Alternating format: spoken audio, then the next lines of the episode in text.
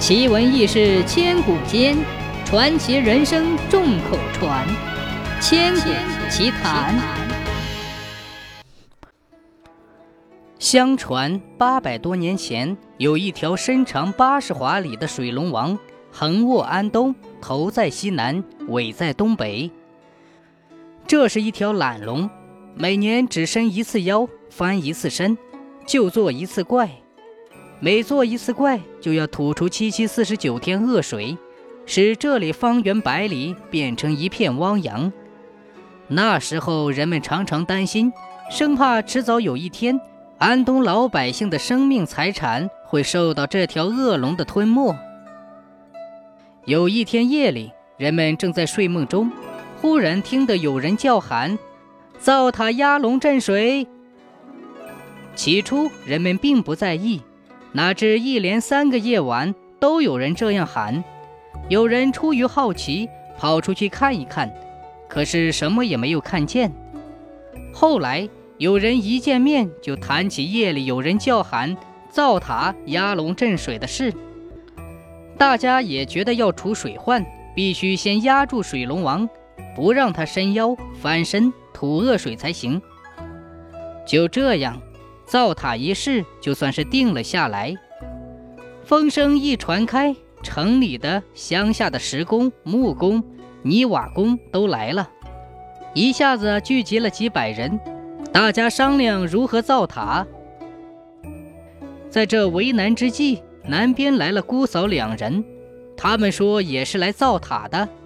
大家商量了一个意见，要想除掉水患，必须造两座塔。压住这条兴风作怪的懒龙的头和尾，不让它翻身才行。姑嫂两人听了大家的意见之后，说道：“好，就这么办。你们都回去吧，这事儿我们姑嫂包了。”话音刚落，姑嫂二人就不见了。第二天早晨，大家起来一看，大吃一惊。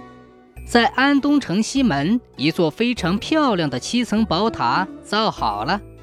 大伙儿登上塔顶，向东北一望，更是惊讶，那里的宝塔也造好了，上面好像还放了一把瓦刀和一只灰桶呢。原来这姑嫂二人并非凡人，而是神仙。他们答应造塔之后，就分了工。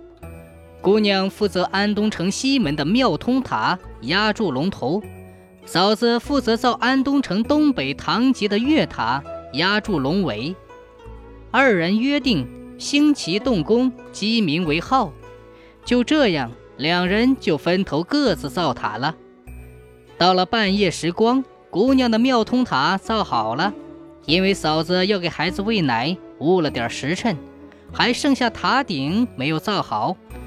姑娘看着自己造的塔，十分满意，一时高兴，就捏着鼻子学了一声鸡叫。这一叫不要紧，可慌了嫂子，赶忙收工。因此，一直到今天，堂吉的月塔塔顶还有一角未砌好，远远望去，上面放着几块乱砖，很像是一只灰桶和一把瓦刀。